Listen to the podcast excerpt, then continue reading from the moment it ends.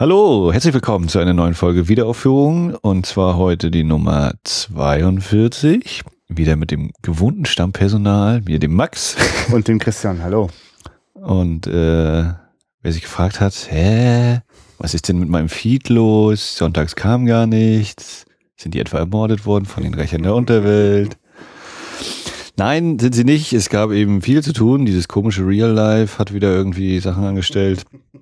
Ähm, aber jetzt soll es wieder darum gehen, alte Filme neu entdeckt, große Lust an steilen Thesen und garantiert nicht spoilerfrei. Und wir holen endlich den zweiten, dritten Teil unseres Double, Triple Features, unseres Monumentalprojektes äh, Verfilmung von Ernest Hemingways The Killers nach und äh, wollen heute einsteigen in Don Siegels The Killers von, oh Gott, 56.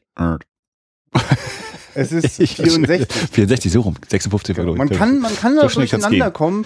Äh, ich, äh, ich, ich nehme dir wahrscheinlich eine Anekdote mhm. weg, aber ich habe vor kurzem gelesen, dass äh, Don Siegel als ganz, ganz junger Kerl im Gespräch war, äh, 1946 die Verfilmung zu machen. Mhm. Wusstest du das? Nein, das, das hatte ich doch, nicht. Das ist doch der Hammer. Der, also ich weiß gar nicht genau, so ein Siegel habe ich das erste Mal mitbekommen, dass der ähm, Body Snatchers äh, irgendwie in den 50ern mhm. gemacht hat. Das ist der erste Don Siegel-Film, der wo ich dachte, ah, ach, so früh ist er schon am Start gewesen. Ja. Also für die Leute, die jetzt hier, also eigentlich haben wir ja eher ein Nee, ich weiß gar nicht, was unser Publikum schon so weiß. Don Siegel ist halt vor allem bekannt, glaube ich, für Dirty Harry. Das hat, nee, glaube ich. Genau, also bei mir ist Don Siegel auch so dieses Verankerte, durch den ist Clint Eastwood so halt zum Filmemacher geworden und mit dem habe ich gerne zusammengearbeitet. okay. So. Hast du dazu eine Anekdote, warum Don Siegel? Nö. Gibt's da irgendwie so, dass er so einen schönen Wissенstransfer gemacht hat. Aber ich, also ich finde auch, dass, also wenn sich Clint Eastwood sichtbar gerade in den 70er, 80er Jahren bei seinen eigenen Regiearbeiten an irgendwem orientiert hat, dann ganz offensichtlich an Don Siegel. Und auch, ich habe das Gefühl, er hat auch teilweise das Personal, so Kamera und Cutter und so, äh, sich da abgeholt. Jedenfalls Don Siegel, äh, weil weiß ich gar nicht, was der schon in den 40ern getrieben hat, aber er war definitiv im Gespräch für die Verfilmung von The mhm. Killers, die dann ja aber eben Robert äh, Sörtmark mhm. übernommen hat. Und ich finde das natürlich total spannend, sich vorzustellen, was hätte der junge Don Siegel eigentlich damals für einen Film gemacht? Garantiert einen ganz anderen, so wie ich auch jetzt davon ausgehe, dass der Film von 1964 ein ganz anderer ist. Aha. Und äh, bevor wir da vielleicht genau richtig reinsteigen, äh, so als äh, Vorgeplänkel, bevor wir uns ihn auch gleich angucken, wir kennen ihn beide noch nicht, oder hattest du mittlerweile schon? Nee. nee. Ähm, Nochmal zur, zur Buchvorlage oder zur Kurzgeschichte. Ja, mir fallen gerade noch so ein paar ganz andere Sachen ein. Ja, aber wir, wir machen noch einen kurzen Schwenker. Ja, äh, ein großer Tusch. Hey, ähm, die Kickstarter-Aktion zur Rettung von Heinz Klett äh, das, der Film Blutiger Freitag von Rolf Olsen mit Raimund Harmsdorf, dem Seewolf in der Hauptrolle, ist äh, quasi durch. Die läuft jetzt, wenn man, also wenn diese Ausgabe jetzt rauskommt, läuft sie noch, glaube ich, einen Tag so ungefähr.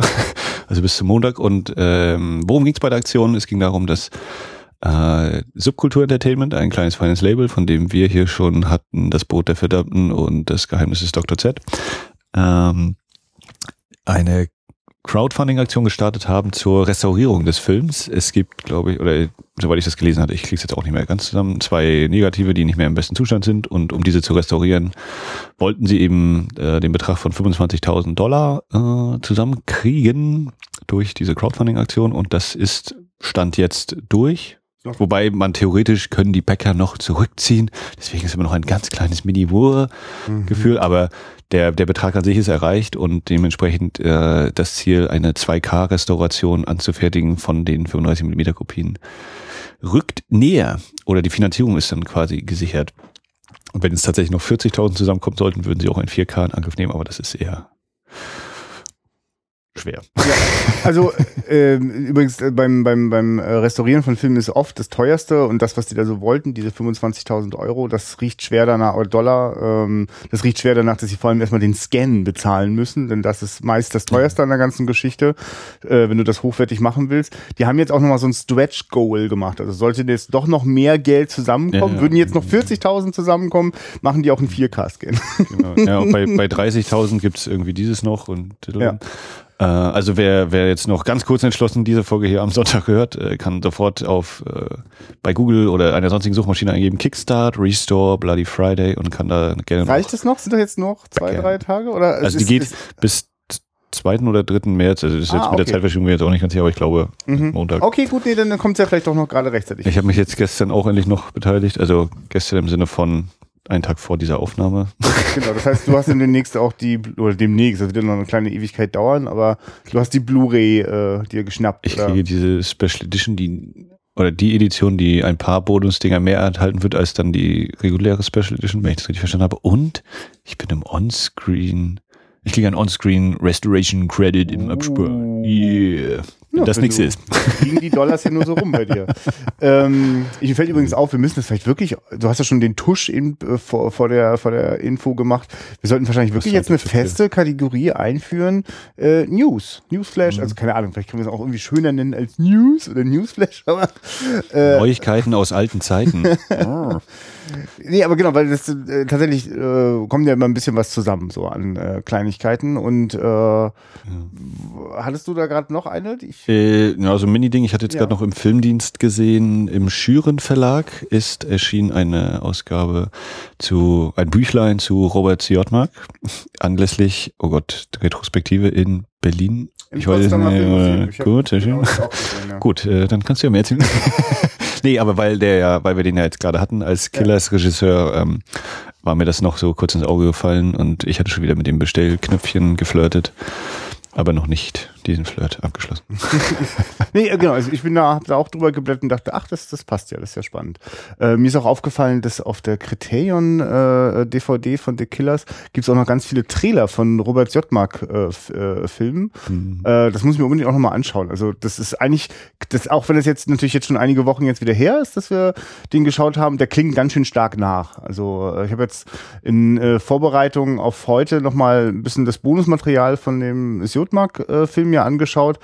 Und wenn dann nochmal so die Bilder auch wieder so auftauchen, das ist schon, das ist wirklich ein bemerkenswert, äh, also auch wirklich ein sehr ikonischer Film. Also, also aus heutiger Sicht hat er äh, ganz viele Bilder geliefert, die heute noch äh, in, in, in Gangsterfilmen jetzt vielleicht schon zum Klischee erstarrt, aber äh, das ja, bin wirklich beeindruckt und also äh, weiß jetzt auch schon, äh, die Don Siegel Film Verfilmung wird da ganz andere Wege einschlagen.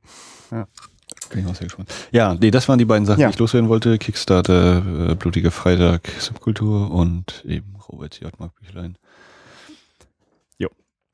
Ja, ich äh, zum Wetter. Mal, genau, ja, genau, zum Wetter, Bonn. nee, also äh, wir machen das mit dieser Kategorie und dann kann sich ja jeder auch mal was überlegen. Meistens haben wir eh immer was rumfliegen. Und äh, für alle Zuhörer, die jetzt schon vor fünf Minuten gedacht haben, wir sagen jetzt nochmal was zu Don Siegels Verfilmung von The Killers oder äh, zu dem äh, Buch äh, von Ernest Hemingway. Da steigen wir jetzt wieder ein. Äh, ich habe das Buch nicht gelesen. Also es ist eine Kurzgeschichte. Eine, ist, ist also Buch, ja, ja. Buch ist schon. Die, die Erwartungshaltung könnte sonst. Da müssen schon ganz schön viele Bilder drin sein, damit ja. es ein Buch wird. Also genau, vielleicht um das nee. ins Verhältnis zu rücken. Ich habe also ein, eine äh, ähm, ein, ein, ein Audiobuch. Mein Gott, warum hänge ich denn heute? Eine so? Vorlesung. Eine Vorlesung. Das klingt eine so. Rezitation. ah, eine, ich habe eine Rezitation von Stacey Keach gehört. Der liest äh, die Kurzgeschichte und es dauert ungefähr eine Viertelstunde. Das, glaube ich, sollte dann mal einordnen, äh, um was für eine Länge es sich hier handelt. Und äh, mal abgesehen davon, dass DC Keach das übrigens wirklich ganz fantastisch macht. Das ist ein Bonusmaterial auf der Kriterion DVD von The Killers äh, weil er das beeindruckend schafft, äh, die verschiedenen Figuren in den Dialogen wirklich auch zu, äh, äh, äh, also in, in der Sprache unterscheidbar zu machen. Äh, ist das eine Kurzgeschichte, die eigentlich eins zu eins dem entspricht, was wir in der Verfilmung von Tarkovsky gesehen haben, kann man so sagen. Ne? Also ich habe das Ding gelesen. Ja, ich habe es mir nicht angehört. ich habe die Kurzgeschichte. Hast du es auf Deutsch oder auf Englisch gelesen? Auf Englisch. Ah ja. Das ist hier, also aus der Reklamreihe äh, die roten Büchlein sind ja die Originaldinger und da war das, ich bin nicht ganz sicher, ob es Modern Short Stories oder Modern American Short Stories und da ist die drin. Und es gibt auch andere Ausgaben, die waren, soweit ich das halt gefunden hatte, vergriffen beziehungsweise nicht vergriffen, aber dafür exorbitant preislich angeliefert, angesiedelt. Genau, also es geht hier gerade um Ernest Hemingways The Killers Kurzgeschichte. Um das nochmal. Ich habe manchmal mich so festgestellt, wenn ich unsere Folgen nachhöre, ja, worüber rede ich eigentlich gerade? Mhm. Habe ich das genau genug deutlich gemacht? Naja. So, also wir haben uns die Kurzgeschichte äh, angehört, durchgelesen und festgestellt, wir haben totalen Blödsinn letztes Mal erzählt. Mit unseren Mutmaßungen. Das ist doch bestimmt der Kurzgeschichte. Und das Ende aus dem Film, das passt so zu Hemingway, habe ich gesagt zum Beispiel. Und dieses und jenes. Ja, war unsere Abteilung Gefährliches Halbwissen, hat beste Arbeit geliefert und ich, äh, definitiv, also gerade weil ja, äh, also um das jetzt einfach nur für die, die das jetzt gar nicht kennen, kurz nur zu umreißen, ähm, The Killers von 46 fängt an mit einer Szene in einem Diner, wo zwei Killer auftauchen und den Schweden ermorden wollen. So, das ist eine ganz äh, also das ist eine, eine wirklich fast schon eine eigenständige Szene. Jetzt im Nachhinein lässt sich das noch leichter behaupten, weil das ist die Kurzgeschichte. Punkt. Ja, also das heißt genau genommen endet sie da, wo äh, einer, der aus dem äh, Diner äh, dann flüchten kann, zum Schweden rennt und ihn warnen will vor den Mördern. Und der ist seltsamerweise nicht erschrocken oder aufgeregt, sondern eher so depressiv und eingemummelt und sagt, ja, lass sie doch kommen. So, ne? Und, ähm, und auch da endet das auch. Das heißt, was auch zum Beispiel in The Killers von 46 passiert, ja in den ersten fünf Minuten, dass Burt Lancaster da äh, gleich erschossen wird äh, am Anfang ja, des Films. Ja. Ähm, äh, auch das ist schon in der Kurzgeschichte gar nicht mehr drin. Genau genommen ähm, endet die Kurzgeschichte dann nochmal wieder zurück im Diner dass äh, der ähm, der Bote der Bote genau ja der dass der noch mal so überlegt wie furchtbar das eigentlich ist dass da gerade so ein Mann liegt und auf seinen Tod wartet. Und das das kann er gar nicht ertragen. Und eigentlich will er auch raus aus dieser Stadt ne? Mhm. also sich sich bei dem auch sofort so also eigentlich wird er dann zum Flüchtenden ne? Mhm. Ja ich fand das fast so ein bisschen sogar lakonisch so dieses naja, der Schwede ist anscheinend irgendwo hergekommen, um eben von denen wegzulaufen und äh, hat also wahrscheinlich gerade in der großen Stadt oder wo auch immer er herkommt, diese Probleme bekommen. Und jetzt will der andere, sagt sich, jetzt will ich aber weg hier und wird damit möglicherweise genau das gleiche verderben rennen. Also könnte ich mir vorstellen, dass Hemingway ja, durchaus so einen Hintergedanken hatte. Ich finde es ja wirklich beeindruckend, wie diese, diese Geschichte ist so kurz, dass ihre Kürze, im ersten Moment war es für mich fast eine Provokation. Also gerade wenn man halt vorher eine ja. Verfilmung gesehen hat, die äh, quasi alles das äh, entmystifiziert, was ja, in der Geschichte nur angedeutet, in der, in in der Kurzgeschichte angedeutet wird. Also ich finde den, den Eisberg-Vergleich finde ich da ganz gut. Also die, die Kurzgeschichte ist sozusagen der Teil des Eisbergs, das eine Drittel, was über der Wasseroberfläche ist und das, was da drunter ist, das hat sich der Film halt äh, schön ausgedacht. Und so wird es wahrscheinlich jetzt mit den anderen The Killers auch nochmal sein. Nehme ich an.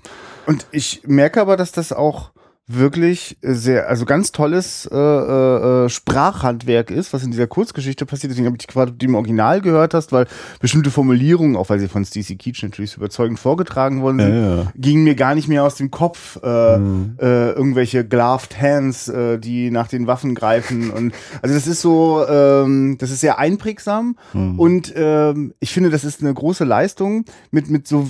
Ich, ich bin immer jemand, ich muss kurz diesen Vergleich machen. Ähm, äh, ich bin bei, bei Zeichnungen, bin ich oft immer ganz beeindruckt, wenn mit ganz wenigen Strichen von meinem Auge äh, ein, ein Bild entsteht. Ja, also, also mhm. ich, ich sozusagen ich brauche nur äh, drei Striche für ein Gesicht und eine Emotion. Das macht mich dann, also finde ich ganz beeindruckend. Und eigentlich ist das ja auch mal die Herausforderung. Man kann mit ganz vielen Strichen, ja. kann man alles Mögliche machen, aber mit wenigen Strichen es ist dann ja eigentlich umso eindrucksvoller, wenn es funktioniert. Und das finde ich macht Hemingway tatsächlich beeindruckend und beängstigend gut, weil da entsteht ja so eine, das ist ja so eine brodelnde äh, Hintergrundgeschichte, die überhaupt wirklich nur angedeutet wird. Aber auch, auch durch diese Wucht, die, diese, diese Killer, die so, die scheinbar auch nur eindimensional äh, so ein ganz klares Ziel verfolgen. Aber gerade in diesem, in diesem Extrem wirft das, also wirft ständig Fragen auf. Und ja. Ähm, Hemingway ist schlau genug, diese Fragen genau. nicht zu beantworten. Ja, genau. Hemingway hat so recht, also er nicht, nicht einfach im Sinne von schwach oder so den Stil, aber er bringt das eben sehr auf den Punkt, ist sehr direkt und dann ist aber trotzdem der, die zweite und dritte Schicht so dahinter und darunter. Ist, hast du dir den, den Namen der Stadt in der Geschichte gemerkt? Nee. Summit, also Summit. quasi Bergspitze, mhm. Hügel, mhm. also ich glaube. Okay. Die war ja im Killers, im ersten Killers-Film war die auf jeden Fall anders. Okay. Bei Tarkovsky hat er das, glaube ich, gelassen. Mhm. Ah, okay. Doch, das ist für mich eben so ein ja. kleines, ist jetzt auch nicht, oh ja, da müssen wir jetzt zehn Seiten drüber schreiben, aber das ist so ein, aha, das ist also die Spitze hier. Okay, so, so ja, ja, kleine. Gar keine Frage. Also, also gerade weil die so kurz ist, fordert sie mich erst recht äh, heraus, genauer hinzuschauen. Und wenn ich das tue, zerbröselt das nicht in irgendwelche Posen, sondern nein, da ist kein Wort versehentlich an irgendeiner Stelle äh, hingeraten. Das ist äh, gut konstruiert. Und äh, ehrlich gesagt, es ist dann fast eine Enttäuschung, dass natürlich dem Film scheinbar nichts anderes übrig geblieben ist, als alles das auszubuchstabieren oder neu ja. zu erfinden. Ich meine, ich wüsste auch nicht, also jenseits eines Kurzfilms wüsste ich auch nicht, was man damit tun sollte. Hm. Und ich spüre auch, dass das einfach das Medium Film sich vielleicht Aber das ist eben so ich weiß dieses, nicht, sich das so sehr dafür eignet, ne, für solche äh, Eisspitzen. Mhm. Irgendwie. Aber das ist eben, ne, du hast eben so eine Vorlage und das ist eben das based on, ne? Und das ist nicht the story, sondern es ist so, wir nehmen uns davon was und basteln selber was oder nehmen uns einen Aspekt raus und das, ja. das finde ich eigentlich so dieses, ne, so wie es ja am Theater immer ist oder in der Musik ja auch wieder passiert und das ist eben diese, das ist Kunst. so. Ja, die, klar. Ich meine, wenn ich einen, einen, einen narrativen Spielfilm von 90 Minuten machen will, dann kann ich ja gar nicht anders. So. Also ich mhm. habe gerade überlegt, es gibt natürlich noch einige Beispiele in der Kinogeschichte, äh, befallen da jetzt eher in Richtung Dokumentation gehende Arbeiten wie äh, Koyanis Katzi ein, die quasi ohne Narration äh, auch ganz viel erzählen, ohne Dialoge, ohne mhm. Off-Kommentare oder Texte oder dergleichen. Ähm, und eigentlich müsste man quasi visuelle Entsprechungen für das finden, was äh, Ernest Hemingway dort in, in, in Worten macht. Ja. Weil er schafft ja in Worten da ja auch Bilder und ja, also eigentlich, äh, ich, ich kann es gut, also ich finde ja, dass der Film, den, den Siotmark dort gemacht hat, ist ja, also, ist ja sehr, sehr dankbar. Also er hat eine grandiose Eröffnungsszene, die offenbar auch vom Dialog ja. hatte ich das Gefühl, ist das ja, das, das ist, ne? genau, hatte ich, genau, ja. Also so wie Tarkovsky, beide sehr ja ganz klar, auch wir brauchen das gar nicht groß umschreiben, müssen uns nur überlegen, wie wir das inszenieren. Und der Drehbuchautor von diesem Film 46 war offenbar in der Lage, auch äh, das Niveau später in den Dialogen zu halten. Ne? Da liegt man natürlich echt vor. Ja, das ist einiges, ja. Ähm, ich weiß jetzt nur die Anekdote, da bin ich schon mal im Bonusmaterial einmal drüber gerutscht und musste dann aber äh, schnell ausmachen, weil ich sonst mehr erfahren hätte, als ich wollte, von dem, der Don Siegel-Verfilmung, dass Don Siegel gleich zu Anfang gesagt hat, also mit dem Dialogen von äh, Hemingway will ich gar nichts zu tun haben. Mhm. Also ich habe gelesen zu Don Siegels The Killers von 1964, Hauptrolle Lee Marvin äh, dass es der letzte Film ist von Ronald Reagan. Aha. Dass er wohl der einzige Republikaner war, der im Film mitgespielt hat. Und dass während der Dreharbeiten Kennedy erschossen worden ist und ist da eben irgendwie, was war das, dass die sich halt nicht drüber unterhalten haben ja. das, weiß nicht, auch immer, oder eben keine politischen Gespräche geführt hätten. Dass der Film eigentlich fürs Fernsehen gedreht worden ist ich weiß gar nicht, ist es Don Siegels erster Film? Nee, ist ja Quatsch, weil er schon ist ja völliger ziehen wir direkt zurück. Und dass es deswegen äh, eine Fassung gibt in 4 zu 3 und einen in äh, 1,85 zu 1, mhm. die dann bei der Arrow-Ausgabe dabei ist, aus Großbritannien. bei der Criterion ist, glaube ich, nur der 4-3, ne? Aber das ist ja, genau. Und äh, der wurde dann eben ins Kino gebracht wegen Gewaltdarstellung und Sprache, so habe ich das gelesen. Genau, also ich, ich habe da tatsächlich dann schon noch ein bisschen, also auf der Criterion kannst du dir zum Beispiel auch durchlesen, äh, was äh, der, äh, was, was es gibt da sowas ähnliches wie vielleicht die bei uns die freiwillige äh, Fernsehkontrolle da, ne, die quasi durch das Programm schaut. Ähm, so gab es dort auch äh, ein Gremium, das sich dann die, die Fernsehprogramme vorher angeschaut hat vor der Ausstrahlung. Und das ist eine ellenlange Liste, die ich mir auch nicht komplett durchlesen konnte, weil sie natürlich sehr spoilerlastig war. Ja. Ähm, aber in denen klar geworden ist, äh, das ist viel zu gewalttätig und auch, äh, genau, es gibt auch sexuelle Anspielungen, mhm. äh, so dass man sich entschieden hat, das nicht ins Fernsehen zu bringen. Wichtig dabei ist auch zu wissen, das war ein damals äh, ein erster Versuch, wo ein ähm, ein Fernsehkanal und ein Filmstudio zusammengearbeitet haben, um einen ja. Fernsehfilm zu machen. Also in der Form wäre das auch hätte, hätte, wäre das zur Ausstrahlung gekommen, wäre das der erste Fernsehfilm nach diesem Muster. Ne? Das mhm. quasi also ein, ein, Filmstudio fürs Fernsehen produziert. Äh, das, der Film ist es dann nicht geworden. ähm, und äh, genau, ist deswegen auch im Kino gelandet. Und das mit diesem 4 zu 3 und 185 ist halt so, dass man klassischerweise bei 35 Millimeter hat man ja eigentlich ein, ein Academy-Format, also ja. ähnlich dem 4 zu 3 Format. Genau. Ähm, und äh, für die äh, Projektion schattet man dann oben und unten das ab und weiß beim Drehen natürlich auch, okay, dieser Teil ist eigentlich gar nicht wichtig. Ähm, mhm. Und deswegen bin ich der Meinung, dass wir quasi jetzt das komplette Negativ ja. sehen.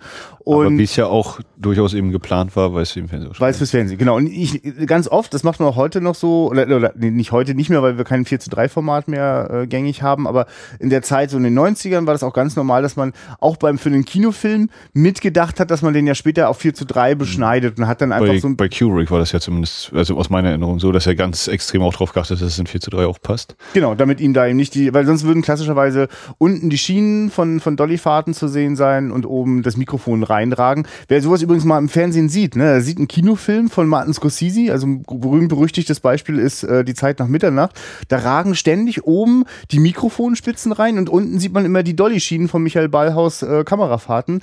Äh, man denkt dann, ist Martin Scorsese bescheuert gewesen? Nee, das liegt halt daran, dass sie den Open Gate, also das quasi das komplette 35 Meter Negativ im Fernsehen ausstrahlen. Und das, das so darf halt eigentlich gar nicht sein. Also und was heute eben teilweise passiert ist, dass äh, Serien oder Filme, die fürs Fernsehen gemacht worden sind, damals in 4 zu 3, äh, mittlerweile andersrum, werden abgeschnitten, mhm. um sie auf 16 zu 9, also 1,78 zu 1 zu haben.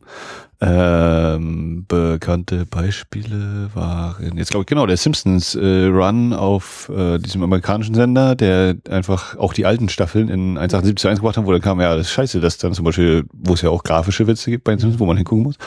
Und jetzt haben sie, das war glaube ich letztes Jahr irgendwann und Top Einschaltquote und lalala. Und jetzt haben sie machen sie nochmal und diesmal aber im richtigen Bildformat hatte ich gelesen. Ja. Ja, ja, genau. Das ist absurd. Also das erschreckt mich auch jedes Mal, wenn ich das sehe, wenn da einfach so ins Material reingezoomt wird. Ja, und bei Buffy ist, glaube ich, läuft immer noch so ziemlich diese Diskussion. Das habe ich auch noch nicht so ganz intensiv verfolgt. Ich meine, wir sind gebrannte Kinder, wir sind, oder ich weiß nicht, ob du das noch so bewusst miterlebt hast, aber ich bin mir halt mit VHS-Videos aufgewachsen, äh, da hat man Cinemascope auf 4 zu 3 beschnitten. Da ja. hat man einfach mal eben die Hälfte äh, des monumentalen Bildes weggeschmissen. Und das die Abteilung, da reden zwei und sind gar nicht im Bild. Ja, also wirklich furchtbar. Insofern äh, es wird uns das wahrscheinlich immer begleiten, dass jedes neue Format oder jede Entwicklung äh, dann auch immer den Klassikern so ein bisschen die Federn rupft. Ähm, jetzt, genau, es ist, äh, Jetzt können wir eigentlich zum Film kommen. Jetzt kommen wir mal zum Film. Wir gucken den jetzt so. mal, wa? Also, wir machen das nach unserer altbekannten Art und Weise. Wir machen jetzt kurze Unterbrechung unserer Aufnahme, legen den Film rein, gucken den Film und dann starten wir die Aufnahme wieder und dann besprechen wir diesen Film. So. Da sind wir wieder zurück. Aus Universal City? Universal City, ja, genau. Universal war da das Filmstudio, das zusammen mit einem Fernsehsender mal versucht hat, Kino ins Fernsehen zu bringen. Na, die Gesichter von den Fernsehleuten hätte ich auch wirklich gerne gesehen, als sie das erste Mal gesehen haben, wie es da aussah. In Don Siegels Macho-Welt, der Mörder und Verräter. Ja. Ähm, ich steig mal ein mit der Frage, wie ging's dir denn so? Äh, hast du auch immer den Quervergleich gezogen zu Rächer der Unterwelt mit Burt Lancaster und was sich jetzt noch passieren könnte und wie es passiert und ob es anders ist oder so und so? Oder? Ja, ganz stark. Und also ich habe auch wirklich so das Gefühl, wir haben äh, wir sehen also die Film Noir-Verfilmung von 46, sehen dann irgendwann aus den 50er, 60er Jahren diesen Kurzfilm von Tarkovsky und jetzt die äh, Verfilmung aus den 60ern von Don Siegel und äh, also wir haben quasi die Variante von, da fantasiert ein, ein Film Noir-Regisseur sich eine Welt äh, äh, nach mhm. der Kurzgeschichte. Dann kommt der Russe, der quasi gar nicht anders kann, als nur die Kurzgeschichte zu nehmen und das, das existenzielle Drama damit zu betonen und sich auch darauf zu beschränken. Und dann kommt noch mal äh, so, so ein Hollywood-Macho und schmeißt den ganzen Dialog von Tennessee, äh, nicht Tennessee, ähm, von Hemingway. Ernest Hemingway äh, weg. Also es ist auch für mich eine Kurve nach unten. äh, da müssen wir gleich nochmal ausführlich drüber sprechen. Ähm, äh, aber ja, natürlich ziehe ich, ich ziehe die ganze Zeit den Vergleich und bin froh, dass äh, aus meiner Sicht äh, wir die, die, die, die schönste, die schönste Version, die auf die Kinoleinwand kommen konnte, haben wir meiner Meinung nach am Anfang gesehen, äh, mit Siotmax äh, Film. Mhm. Vielleicht kurz nochmal den Inhalt diesmal umrissen. Äh, vom Grundgedanken ist es immer noch die gleiche Geschichte von den beiden Killern, die kommen und es auf einen Mann abgesehen haben, der so gar nicht verwundert ist, äh, dass er jetzt dran ist und äh, sich quasi äh, freiwillig äh, den, den Kugeln aussetzt und äh, gleich zu Beginn des Films stirbt. Und diesmal sind es die Killer, die sich fragen, warum ist das so? Oder vor allem Lee Marvin, also äh, der ältere von den beiden Mördern, äh, den Auftragsmördern, sie überlegt, hm, das ist ungewöhnlich. Also ich habe noch nie so viel Geld für einen Mord bekommen und noch nie äh, haben sich die, die Opfer da sich mir freiwillig vor den, vor den Lauf meiner Knarre gestellt. Das, das verstehe ich nicht. Das will ich kapieren. Ich und irgendwie ist das da auch die Lust nach, mh, hm, da könnte ja vielleicht noch viel mehr Geld im Spiel sein, wenn schon der Mord, Auftragsmord so viel wert war. Äh, das erschließt sich mir nicht sofort, aber das kommt dann irgendwann. Und diese beiden äh, Männer sind dann unterwegs in der Vergangenheit von Johnny North. Johnny North. Und Johnny Schöne North. Platzhaltername. Ja. Johann Nord. Doing. Und der ist Rennfahrer, wird gespielt von John Cassavetes. Äh, lernt eine heiße Braut, äh, Angie Dickinson spielt sie, kennen, ist auch quasi wie in den anderen Verfilmungen, oder ja, in der anderen Verfilmung von Siutmark auch, haben wir es mit einer puren Femme fatale zu tun, die am Anfang wahnsinnig nett, aber eigentlich schon viel zu nett und erotisch aufgeladen ist. Irgendwas muss sie doch im Schilde führen. Und ähm, auch sie, auch in dieser Verfilmung gibt es einen äh, Mann, einen reichen Mann im Hintergrund äh, und das Ganze läuft auf ein riesengroßes, ähm, äh, also auch auf einen Überfall hinaus, der schief geht. Und äh, soweit vielleicht erstmal. Ich glaube, an den Details handeln wir uns, glaube ich, eh noch weiter. Äh, und ich muss ganz ehrlich sagen, ich muss mich wirklich noch erholen von dieser wirklich Von, bis, also mal abgesehen vom Ende, da können wir ja wirklich vielleicht auch später, äh, also wie ich das immer verspreche, dass wir doch später auf was zurückkommen. Das Ende ist wirklich bemerkenswert, also die letzten zwei Minuten. Aber äh, ich verstehe nicht, warum äh, Donald Siegel da so ambitionslos ans Werk gegangen ist. So, so kommt es mir vor. Also ich fange einfach mit dem Positiven Ja, an. bitte. Äh, Lee Marvins Stimme und sein Kollege, dessen, der den Charlie spielt, aber ich jetzt nicht weiß, welchen und welcher Schauspieler es ist. Sehr geile Stimmen. Also es hat mir gleich wieder so, gerade Lee Marvin. Marvin hat, ist, hat auch eine großartige Präsenz, also hat auch eine großartige Ja. Leinwand- bzw. Fernsehpräsenz. Also das war schon. Und äh, ja, das hat mir sehr gefallen. Und dann fand ich so diese diversen Härten, die drin waren. Also da waren schon so einige, oh doch. Das wäre heute nicht unbedingt so, dass man da sagt, ja, das ist aber Büff, sondern ich fand, da war schon. Also es geht ja damit los, dass diese äh, Auftragsmord diesmal wo stattfindet? In einem Blindenheim. Also, härter geht's doch nicht, oder was? Und äh, dann die, die Rezeptionsdame in der, dort äh, wird da eben zu, ist sie tot oder was? Sie lebt Nö, noch. ne? Sie, stimmt, lebt sie sagt ja immer noch Bescheid. Aber sie wird da eben zu Boden ge gedrückt und alles. Also wirklich, die beiden Killer werden schon als gnadenlos eingeführt. Das ist auch wenn sie irgendwie eben vielleicht einen oder anderen Spruch nachher bringen oder so, aber die sind wirklich knallhart und kennen nichts. Und das ist vielleicht ein Aspekt, den ich mir noch so ein bisschen jetzt während des Gesprächs durchdenken muss, aber so das Thema, was sieht man, was sieht man nicht, der eben immer wieder so sich durchzieht äh, in dem Film. Und ja. das war noch ein sehr interessanter Aspekt. Ich bin mir noch nicht sicher, ob der so gut ausgearbeitet ist, dass ich sage, das ist ein geiler Aspekt, aber auf jeden Fall klingt es immer wieder an.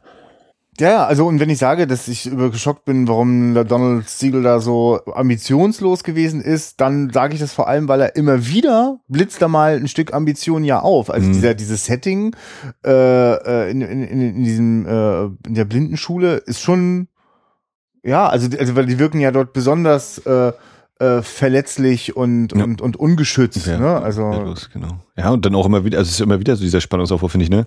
Da machen sie eine Tür auf, da sitzen die ganzen kleinen Kinder mit dem an und gucken ihn an und er ist es zwar nicht, aber es ist ja doch so dieses, oh Gott, wenn sie dir jetzt umbringen vor den Kindern. Sie sehen es zwar nicht, aber es ist ja trotzdem, oh Gott. Äh. Also ich meine, es ist, es ist schon so eine schmutzige 60er Jahre Donald Siegel äh, Interpretation äh, der Kurzgeschichte, dieser, der, der, der, Einstieg des Films, ähm, der sich so, sich so ganz anders erzählt. Don, Don Siegel hat viel mehr Bock auf äh, Spannungsaufbau, nicht über, nicht über Wortgefechte, sondern über Schuss, äh, über, über Parallelmontage, die Killer kommen. Wir sehen äh, John Cassavetes äh, in seiner Klasse und äh, der Anruf, Achtung, da kommen welche und die wollen dich ermorden. Das passiert alles parallel, ne? Also es ist Ja. also viel enger gestrickt. Ähm, gefühlt vergehen da irgendwie nur wenige Minuten und das ist tatsächlich sehr spannend und aber eben auf, auf quasi eine, eine, eine Actionfilmart spannend. Ja. Ein Thriller halt. Ne?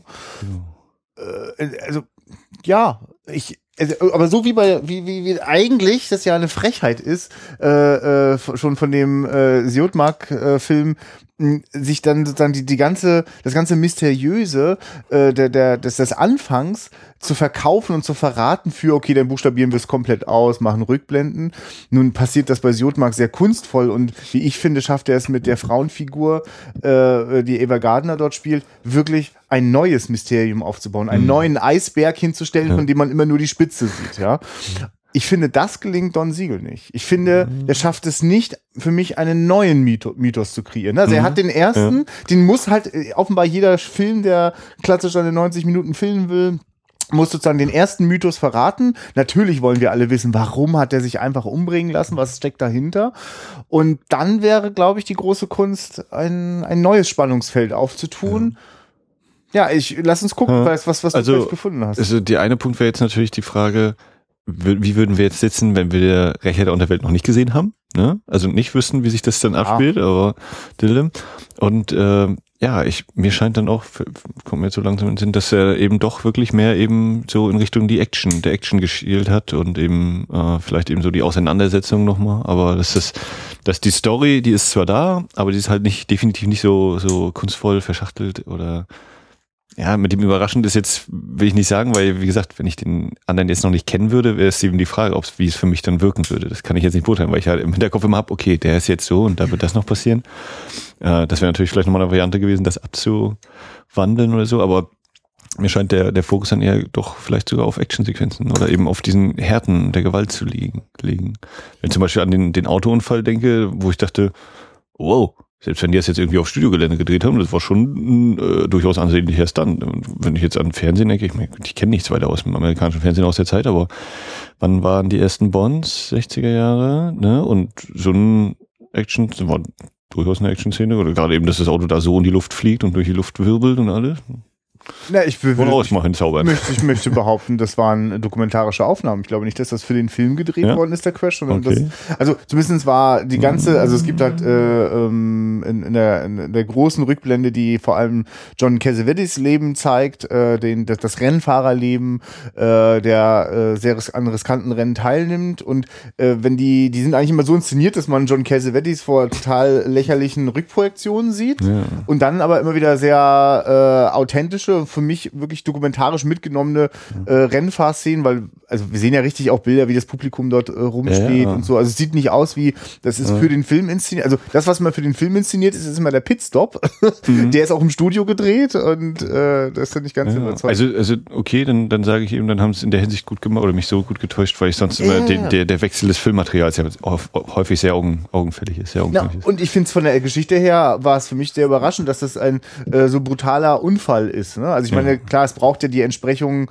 Äh, also insofern ist das schon auch ein, ein sehr freies Remake von äh, Siotmarks Film. Ne? Mhm. Also, also weil letzten Endes ja. die, das, was Siotmark äh, und der Drehbuchautor sich dort ausgedacht haben in den 40ern, das ist ähm, also da in diese Boxer-Geschichte, äh, der, der seine Kraft ne, sozusagen ja. das zu machen verliert und äh, die Frau, die scheinbar ohne Gewissen äh, alle um sich herum manipuliert und wir als Zuschauer erst ganz zum Schluss erfahren, wie gnadenlos, eiskalt, böse sie tatsächlich sein kann, ähm, weil wir doch immer wieder hoffen, na vielleicht ist das doch, vielleicht meint sie es ja doch sogar irgendwie, vielleicht ist sie doch verliebt in unseren Helden ne, oder unseren Anti-Helden.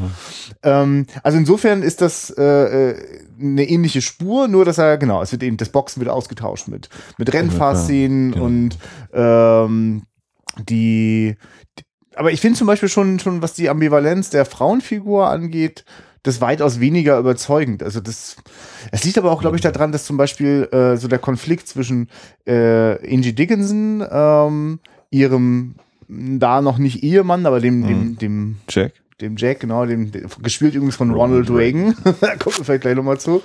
Äh, Ronald Reagan äh, im Hintergrund eigentlich als der, der, an, an dem sie immer hängt. Äh, jedenfalls bis zum Schluss gehen wir davon aus, dass sie äh, ihm da immer treu ist und ähm, und und äh, wie heißt nochmal äh, John Cassavetes Figur? Das John, Johnny John, North. Genau, Johnny North, richtig. So, also Johnny North, ähm, also dieses Dreiergespann, äh, also der Konflikt, der zwischen denen herrscht, der wird halt komplett ausbuchstabiert. Ne? Also es mm. gibt wirklich auch eine, eine Konfrontationsszene, in der das alles ganz klar so auf dem Tisch liegt. Das finde ich eigentlich ein bisschen schade. Das macht es ehrlich gesagt richtig so, da kommt, da kommt dann so ein Hauch von Melodram, wie es halt ja in der Fernsehserie erwarten. Ja, ich würde auch sagen, das ist eben durchaus äh, US-Fernsehen, ne? So diese, also dieses, wir kauen euch das mal vor und erklären euch, so ist das und das und äh, der Überfall wird so ablaufen und wir zeigen ihn nochmal und wir machen es nochmal. Genau, ne? also ist, der, der zentrale Überfall ist wirklich, also wo er so, so eine grandiose Idee, in, in also man kann es durch den Vergleich, glaube ich, besonders deutlich machen. Nicht, weil dadurch jetzt das äh, Remake von Don Siegel besonders abstinkt, aber man kann im, im Kontrast wird sofort klar. Genau. Äh, äh, während es bei ähm, The Killers aus den 40ern ist das eine grandiose Plansequenz in einer Einstellung ja. gedreht, zu der ich überhaupt nicht viel Setup vorher mitbekomme, sondern so wie es durchgeführt wird, erlebe ich es an dem Tag der Durchführung. Das ist doch spannend und aufregend mhm. genug. Ähm, und bei Don Siegel wird es halt wirklich allen Ernstes zweimal erklärt, durchgespielt im Training. Mhm. Äh, das Einzige, was dabei erzählt wird, äh, wo, wo, die Geschichte vorangetrieben wird, ist, äh, warum man unbedingt den Rennfahrer Johnny ja. North braucht, dass das funktioniert. Also der, der, der Plan ist eben ein Postauto zu überfallen. Das, das mal erklären. ein Postauto zu überfallen, das eben Geld dabei hat. Und dazu stellt man äh, eine Straßensperre auf und leitet sie eben auf so eine Nebenstraße, lässt sie ein bisschen vorfahren und dann mit diesem gefälschten Polizeiauto fährt man eben hinterher, überholt sie und hält sie an anderer Stelle an. So, und das wird eben gezeigt, einmal, wie Ronald Reagan eben losfährt und zu langsam ist, viel zu langsam ist. Daraufhin wird beschlossen, wir brauchen Johnny North, dann sitzt Johnny North in dem Auto, Johnny North fährt diese Strecke und dann hat Ronald Reagan einen Zettel in der Hand und alle stellen sich drum rum und wir sehen diesen Zettel nochmal und so wird es ablaufen und wir alle wissen schon, okay. Und selbst, ich dachte ja auch, dann kommt dieser, durch diesen Einwurf von, von äh, Johnny North, kam so, wir, wir, wir wissen das doch schon. Da ich so, okay, ja, genau. Und jetzt kannst du skip zum nächsten. Nein, dann wird das nochmal ausgetickt. Ich dachte wirklich, dass das sogar jetzt ironisch ist, ne? Also ja, selbstironisch, dass eine Figur ja. darauf verweist, wir wissen es ja, doch schon. Nee, jetzt gibt's also, wirklich also eine, eine Nahaufnahme von dem Plan, der halt auch total lächerlich ist. Also das, was du gerade erklärt hast, ist ja vollkommen korrekt, aber das ist es eben auch. Es ist jetzt nicht so, dass das jetzt ein unfassbar komplizierter, ausgehackter Plan ist. Man lenkt die halt ab überfällt sie dann ein bisschen später. Der lockt sie in den Hinterhalt. Also nichts, was ich quasi wirklich hätte erklärt bekommen müssen. Mhm.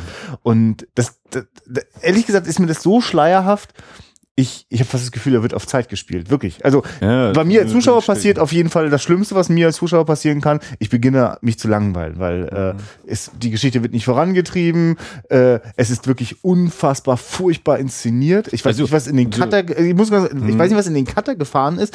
Die Montage, wenn die Autos sich dort verfolgen, also sei mhm. es beim Training oder später wirklich beim Postauto, das mit Blenden zu machen. Ne? Also dass immer die einzelnen Aufnahmen langsam miteinander verblendet werden. Nach dem Motto, naja, die Strecke ist eigentlich viel länger länger, wir müssen das jetzt mal raffen. Ja. Aber seit wann machen wir denn das mit Blenden? Also es ist arschlangsam. Also ich fand äh, ein, zwei Einstellungen zumindest, also jetzt den Schnitt selbst, äh, also ein, paar, ein, zwei Einstellungen fand ich waren durchaus so nochmal so Tempo vermitteln, wenn, wenn Johnny das zum ersten Mal fährt war durchaus äh, und ich fand stark die die Helikopterkamera oder was doch ne Helikopter und muss ja ganz kurz ist jetzt kein qualitativer Vergleich sondern nur ein da habe ich es auch mal irgendwann gesehen bei Shining wenn sie fahren ich dachte hm, wenn sie jetzt ans Overlook Hotel kommen.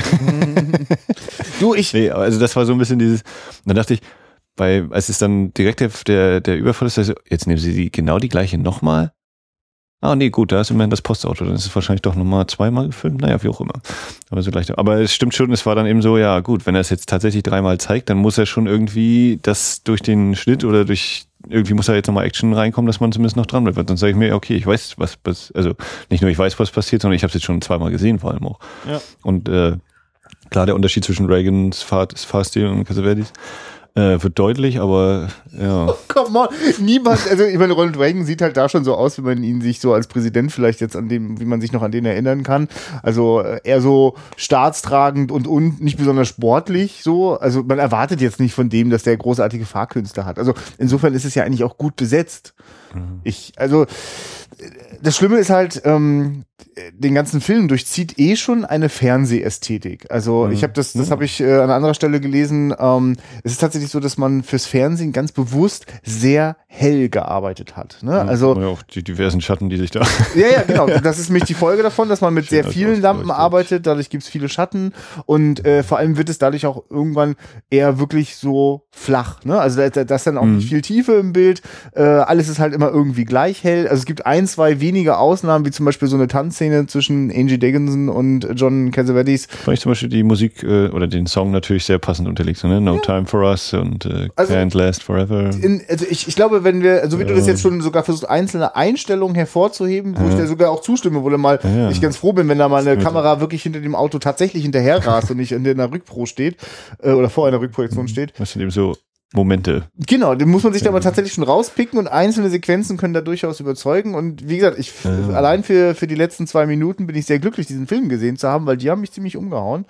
Ähm, aber zurück zu dem Drama, das da heißt, ähm, wir haben also eine Fernsehästhetik, wir haben das Recycling-Gefühl, das bei Fernsehserien äh, immer wieder mal auftaucht. So, also gerade wenn es Action-Serien sind, ne? also wie wir alle vom, weiß ich nicht, bei A-Team oder Night Rider, also bestimmte Aufnahmen kannte man dann irgendwann schon sehr gut. Manche Explosionen tauchten immer wieder auf und ja. ähm, während hier quasi nicht wirklich Shots zweimal verwendet werden, entsteht aber dieses Gefühl von, ja, wir hatten halt da die Kamera und so haben wir es jetzt halt auch mitgenommen. Also es ist ich, möglicherweise ist das auch den Produktionsbedingungen geschuldet, oh. äh, aber also während äh, äh, der Anfang noch ganz klar auch äh, eine sehr starke visuelle Handschrift hat, äh, also da kippt denn die Kamera so ja, in die Seite. Schön, ja. ja, ja, also das, ja. Äh, also wo ich so denke, okay, da ist jetzt Don Siegel, da spielt er seine Stärken aus, der weiß, wie ein Thriller funktioniert. Mhm. Und äh, in dem Moment, wo aber statt äh, ähm, irgendwie so in die, in die zynischen Charaktere sich so hineinbegeben, so Vertiefungen der Geschichte und wie die miteinander verbunden sind, wenn dann plötzlich so ein Melodrama kommt, das auch eher so mittelmäßig gespielt ist und manchmal die Leute scheinbar eine Overacting-Pille geschluckt haben, das ist dann schon schade. Ja. Ich fand auch die Exposition war zum Beispiel schon ziemlich ein, ein kleiner Durchhänger, wenn sie dann eben im äh, ihn erledigt haben, Johnny North, und dann im Zug sitzen.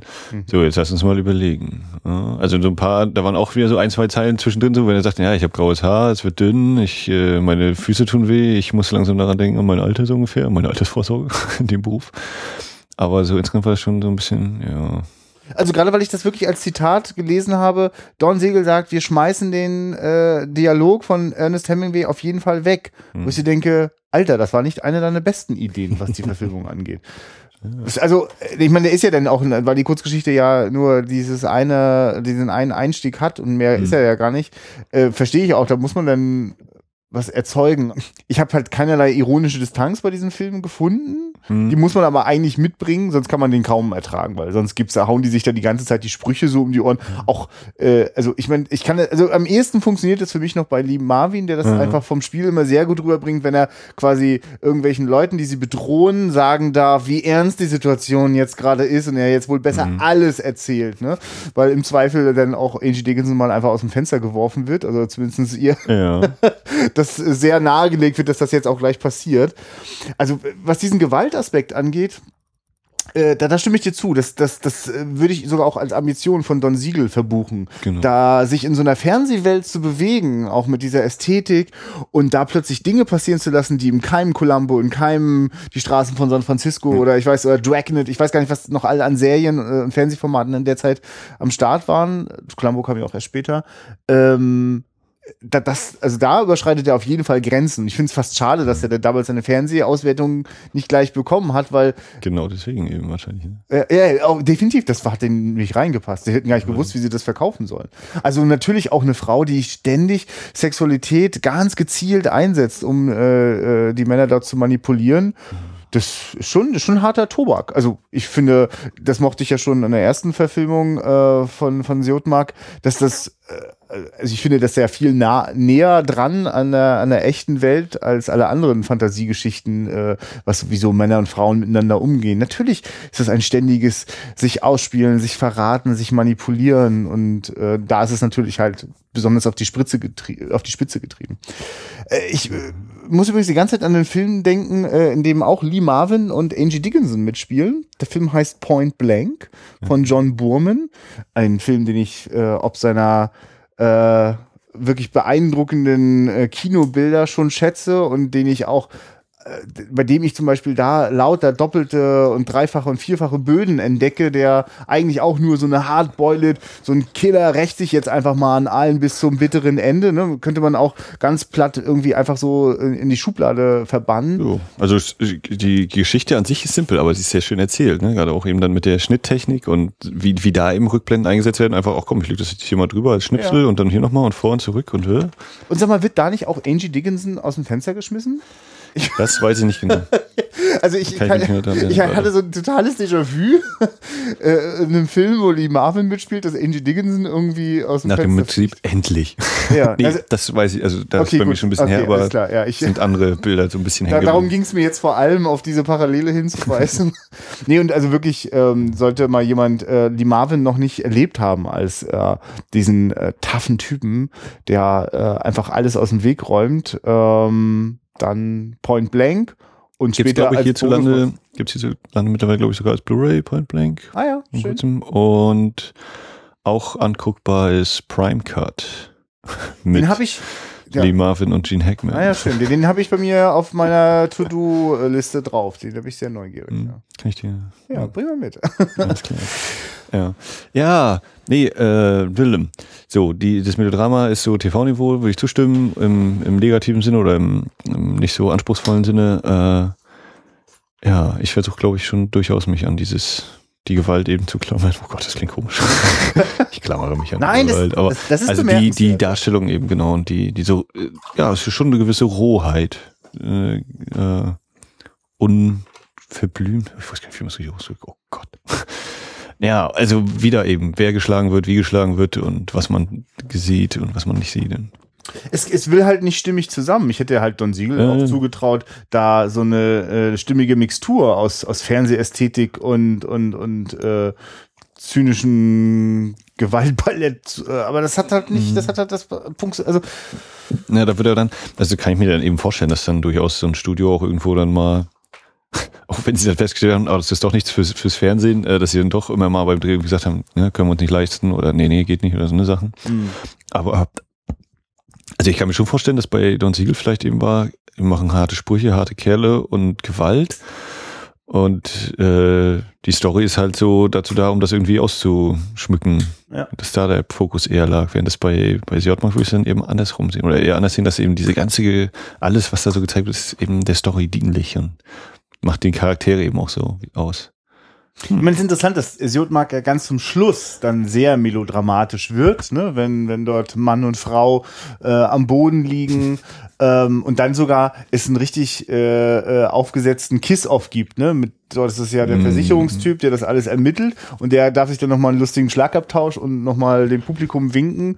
Ähm, das ist äh, insofern finde ich das äh, eine echte Leistung, äh, wie es schafft, Don Siegel aus diesem Film wieder rauszukommen und das dann auch konsequent zu Ende erzählt, dass er sich den titelgebenden Killern auch wirklich auch als Hauptfiguren genähert hat mm. und äh, wie Lee Marvin als Killer sich dann nochmal Angie Dickinson und Ronald Reagan vorknöpft. Ja, das war. Und ich muss dann auch mal die ganze Zeit denken, Ronald Reagan, der spätere Präsident, das Schwein, wie er da die Kohle im Tresor hat. ja, aber es ist auch wieder so in Anführungszeichen auch wieder so, ne? TV-Format, die, mit dem Bösen kommst du nicht davon. Also. Mhm. Aber die, aber die Killer selber sind ja, ach so, weil die auch, ach so, meinst Also das verstehe. Verbrechen lohnt sich nicht. Ja gut, aber ich habe bis dahin habe ich schon sowas ähnliches Außer wie Mitgefühl für, für Lee Marvin. Ich meine, ist auch komisch, ja, weil viel Anlass bietet er mir ja eigentlich. Aber ich glaube, also ich hatte kurz diesen Moment, als als ähm, sein Partner eben Angie Dickinson eine reinhaut, wo ich so dachte, aha, er macht jetzt also so, Lee Marvin ist zwar schon ein eiskalter Killer und wir haben ihn auch gleich in der ersten Szene gesehen, wie er den Typen im äh, Blindenheim abknallt, aber jetzt versucht er ihn doch so als bisschen so diese sympathische einzuführen und er ist jetzt nicht mehr der Gewalttätige und dann aber in der Fensterszene natürlich mit ranzupacken, wo ich dachte, okay, gut, dann nehmen wir mein Urteil gleich zurück. Auf jeden Fall eine ganz schwer gestörte Persönlichkeit. aber die Tatsache, dass er sich einfach immer wieder diese Frage stellt, leider auch ein Stück weit äh, fast zum, zum Erbrechen immer wieder, warum ja, hat warum? er das getan? Es kam gerade Werbung, sag nochmal, warum, was war gerade, wo sind wir jetzt? Ja, vielleicht, ne? Müssen wir auch bedenken. Nee, äh, genau, aber das ist, das war dann doch, wo ich so dachte, okay, na, vielleicht will man jetzt so noch ein bisschen, aber nein, er ist auch ein harter Kerl. Er kennt auch, wenn er sein Ziel erreichen will, nützt er alle Mittel, Mord und Totschlag, kennt er nichts. Das war schon. Ja, es ist halt so, dass äh, Ronald Reagan äh, irgendwann es geschafft hat, äh, aus einem Hinterhalt äh, einen der Killer schon umzubringen und Lee Marvin anzuschießen. Und als Lee Marvin dann ins Anwesen von Ronald Reagan und Angie Dickinson geht, äh, ist er schon schwer verletzt und also äh, wir erleben eigentlich Lee Marvin ab da, also in den letzten fünf Minuten des Films erleben wir Lee Marvin so geschwächt und machtlos wie überhaupt noch nie in dem ja. Film. Ne? Also insofern, ich finde das, das, deswegen mag ich diesen, diesen, diese, diese Schlusswendung so sehr, mm, dass da plötzlich dieser, dieser Killer, der eigentlich, der im Geiste schon quasi gebrochen war, weil er plötzlich plötzlich Fragen stellt. Und es ist ja so, dass am Anfang ähm, wenn er sich fragt, warum hat er das so gemacht? Der junge Typ sagt, ey, hast du mir nicht beigebracht, dass man nie Fragen Den zu seinem Job, Job ne? nie Fragen stellen. Ja. Genau. Und und dann ja. wird er so rührselig. Ja. Ah, ich bin ja. alt. Ah, ja, genau. Rente. So in der Ausführung ist das alles ganz schön flach und platt, aber so im, im, äh, in der Konstruktion finde ich das äh, wertvoll, also, also sehenswert. Ähm, und deswegen kommt da ein, ein, ein verblutender, schwächelnder Lee Marvin in das Anwesen gekrochen.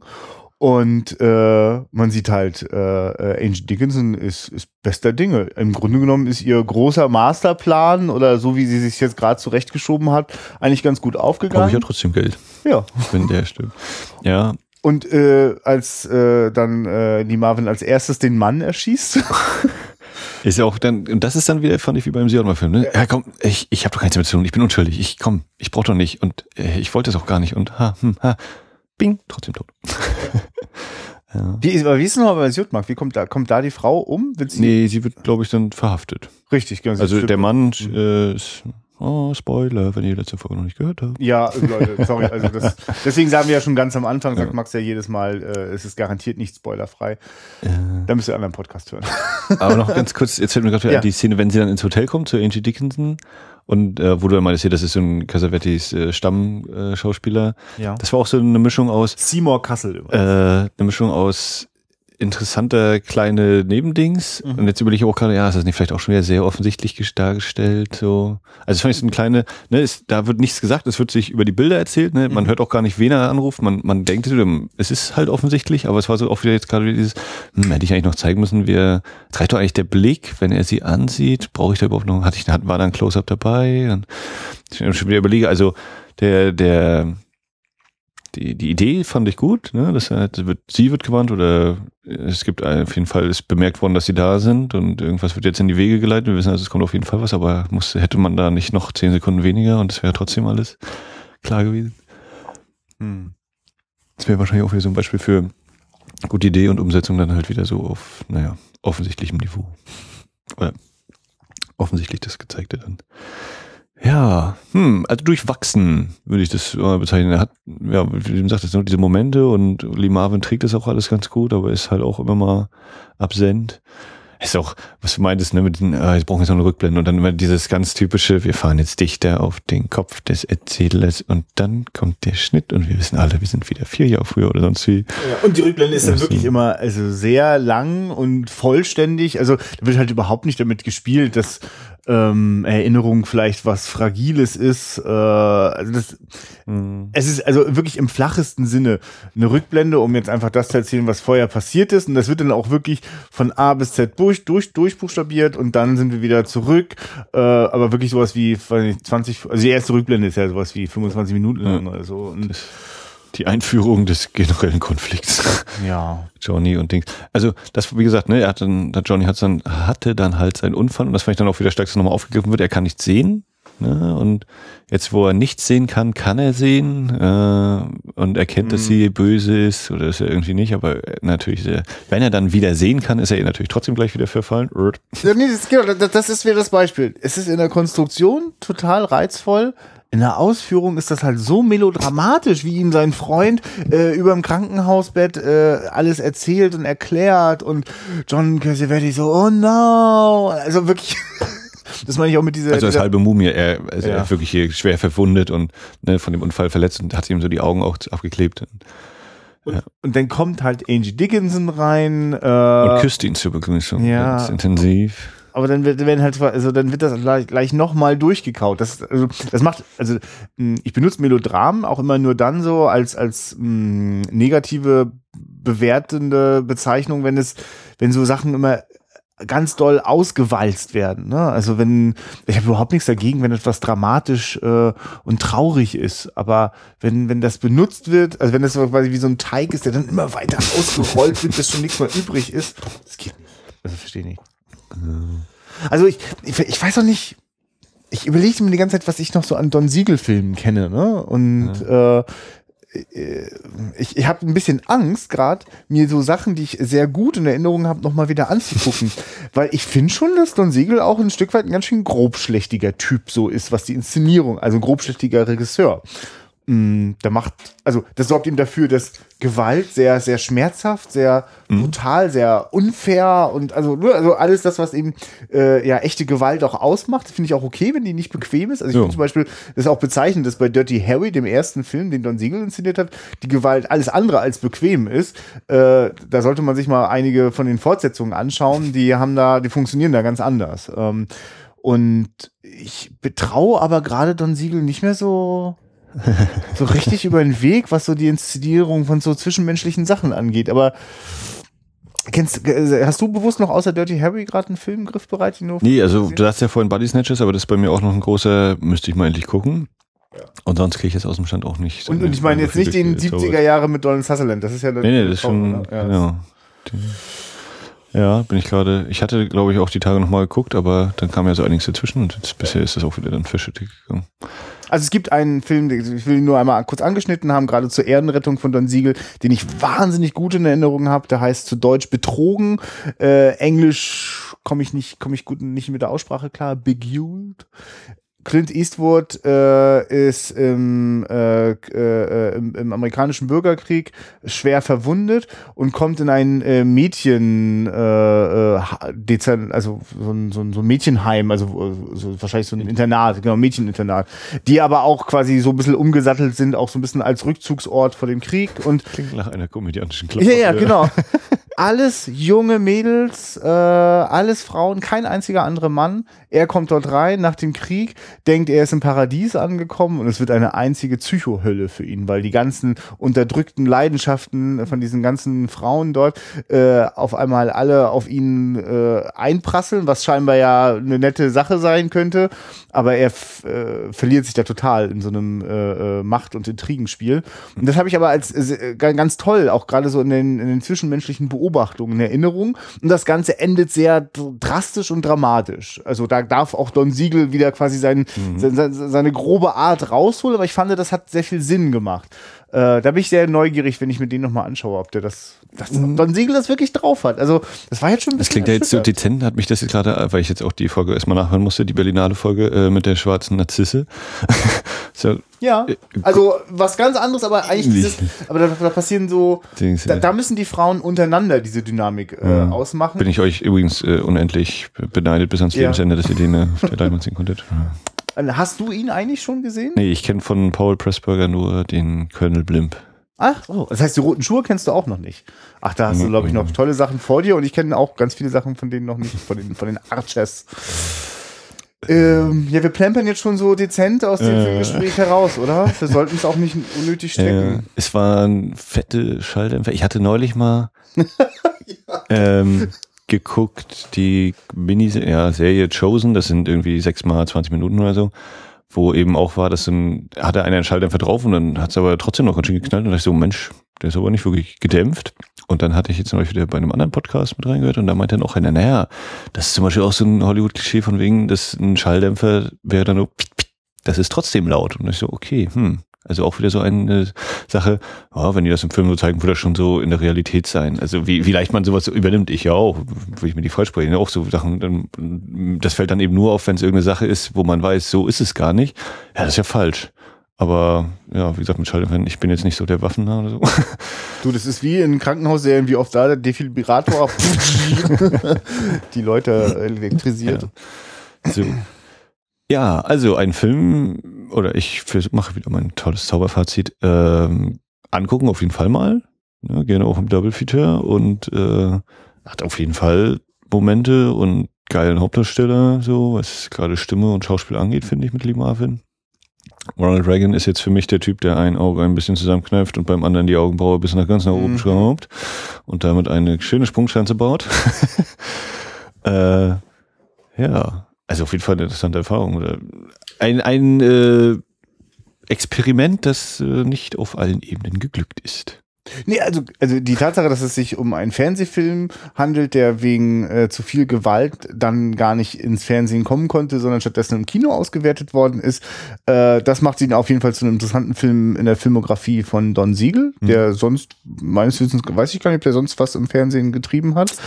Ähm, und äh, allein schon wegen Lee Marvin und John Cassavetes, zwei durchaus äh, äh, begnadeten Schauspielern. Und John Cassavetes auch ein begnadeter Regisseur äh, von sehr außergewöhnlichen Filmen wie ähm, Eine Frau unter Einfluss, äh, Woman Under the Influence. Äh, das alleine macht ihn auf jeden Fall sehenswert. Mhm. Und ich mochte sehr jetzt äh, dieser, dieser Kurzgeschichte von Ernest Hemingway ja. so ein bisschen auf die Schliche zu kommen. Ja. Und möchte dazu übrigens sagen, äh, guck mal, da ist so eine Geschichte so von wie so wie so zwei Mörder in so ein Diner kommen mhm. und da so eine so eine so eine schreckliche Welt anreißen und wir erleben einen Menschen, der eigentlich nur noch auf den Tod wartet und eigentlich sich freut, also nicht freut, aber das der schon einfach, tot ist. Ja, der schon tot ist. Ja, genau. Lee Marvin hat eigentlich die Erklärung parat, genau. Sie habe ihn umgebracht. Ich finde das krass, dass da die beiden Spielfilme äh, eine, eine krasse Frau einführen in beiden Fällen, in denen ja mhm. in der mhm. Kurzgeschichte überhaupt gar keine Rede ist davon. Also, was hat diesen Mann also an diesen Punkt gebracht, dass er schon vor Jahren gestorben ist und jetzt nur darauf wartet, dass endgültig das Lebenslicht ausgeht? Eine Frau, eine die gewissenlose, Liebe, manipulierende. Liebe hat sie dazu gebracht. Aber das ist ja keine Liebe, es ist ja alles falsch. Diese Frau, ja, also was von ihm, vom Mann aus ist das doch ehrlich so. gewesen. Ja, nee, ich, ich will damit nur sagen, was ist denn das, äh, also warum, warum, sind warum haben denn die Männer nicht alleine Scheiße gebaut? warum musste da so eine Frau daherkommen und den Männern ja. alles so richtig kaputt machen? Könnte man auch noch fragen. Ja, also das ich fand das nur interessant, dass, also mhm. sobald ein Spielfilm draus geworden ist, wir brauchen eine Frau, die fies ist. ähm, das fällt mir auch gerade wieder ein. Da ich das so viel Autorennen und so drin ist im Film, ist das auch ein gewisses Tempo für mich, was du erzeugt hast. Ne? Und dann habe ich auch das Gefühl, äh, Tempowechsel müssen natürlich auch sein, aber für mich genau dieses Tempo kommt dann ein bisschen zum Alarm auch im Verlauf. Er hat einen beschissenen Rhythmus. Ich möchte das gerne so deutlich sagen. Nee, also ich habe da ganz andere Sachen äh, erwartet und, und äh, habe jetzt ich habe jetzt keinen Actionfilm erwartet, ne, im Sinne ja, von das. Aber ich glaube, aber das, das war vielleicht eher das, was, was, oder was ich glaube, Don Siegel wollte eher so Action-Thriller und äh, dass dann eben eine namhafte Kurzgeschichte dahinter ist, ist kein, kein Nachteil, aber ich glaube, er wollte eher so Richtung Action gehen und nicht Richtung Drama und Dings. Ja, gut, und gleichzeitig behandelt er schon auch im Kern äh, die gleich, also oder, oder, also Fragen, die die Kurzgeschichte aufgeworfen hat, die hm. spielen natürlich eine Rolle in dem Film. Ja. Also jetzt, äh, schon mehr als nur ein Anlass, mal einen Thriller zu drehen. Äh, ich finde, würde es ja eigentlich auch, das wäre vielleicht ein anderer Podcast, spannend finden, nochmal ganz genau auf diese Kurzgeschichte zu schauen, äh, was so in diesem, in diesem, in diesem Summit, in dieser Bergspitze so steckt. Ne? Wenn, wenn, wenn, eine, wenn eine Geschichte an einem Ort spielt, wenn man also quasi ganz oben ist, dann kann es von da aus ja immer nur abwärts gehen. Ja, ja. Und das finde ich sehr interessant. Also auch quasi, wenn jemand sagt am Ende dieser Kurzgeschichte, ich möchte, ich möchte fliehen, dann ja. alles, was da kommt. Das Valley. Hm. Ach, schön. Also so eine, so eine düstere äh, Melancholie, das, das mag ich ja auch. Ähm, haben wir eigentlich schon Pläne, was als nächstes kommt? Also Pläne haben wir, glaube ich, ausreichend. Neuerdings haben wir auch viele Pläne, ja. Wir müssen nur gucken, dass wir umgesetzt. Also, eigentlich war ja geplant äh, für eine Woche vor, denkst links, rechts, ähm, also der weiße High Jaws ist auf jeden Fall noch geplant, den wir jetzt gerade im Kino äh, hier in Rostock wieder erleben äh, dürfen. Genau. Erleben dürfen. Und ähm, das ist, hat, wie gesagt, hier durch unsere Verschiebung und dieses komische Real Life äh, äh, bisschen jetzt verzog und wird aber noch kommen, auf jeden Fall. Dann haben wir eine Stummfilmnacht jetzt hier vor Ort. Mal gucken, ob und wie da was rausspringt. äh, und dann wird sehr voraussichtlich im März von meiner Seite aus anstehen Aliens. Ah. Der ja auch demnächst wieder auf Großleinwand laufen wird. Das ist cool. Den haben wir ja auch äh, vor gar nicht so langer Zeit schon mal äh, im Kino gesehen. Und ja, ich bin gespannt. Ich äh, gibt ja ja, genau, lass uns das, lass uns das ausprobieren. Und ähm, als kleiner Ausblick, äh, wie ich erfahren habe, äh, gab es jetzt, genau, wir machen nochmal einen kurzen Rückgang zu der News-Ecke von uns, so Neuigkeiten äh, von damals. Äh, Possession, Andrei Zulawski, oder vielleicht wird auch anders gesprochen. Sein, G, sein Possession, Possession, Possession, Besitz, äh, ist jetzt als HD-Master nun endlich bei Bildstörungen so weit vorangereift, dass demnächst die Blu-ray erscheinen wird und wie auf Nachfrage meinerseits völlig überraschend in Erfahrung gebracht wurde, es wird auch eine Wiederaufführung im Kino. Es ist angedacht, geplant und da werde ich natürlich zusehen, dass ich dann den auch nochmal über den. Schön. Das bedeutet, dass uns dann dieser Film auch in diesem Podcast mal über den Weg läuft. Ja, da müssen wir noch die Jungs von Second Unit anfragen, ob die da nicht doch irgendwie vorbeikommen.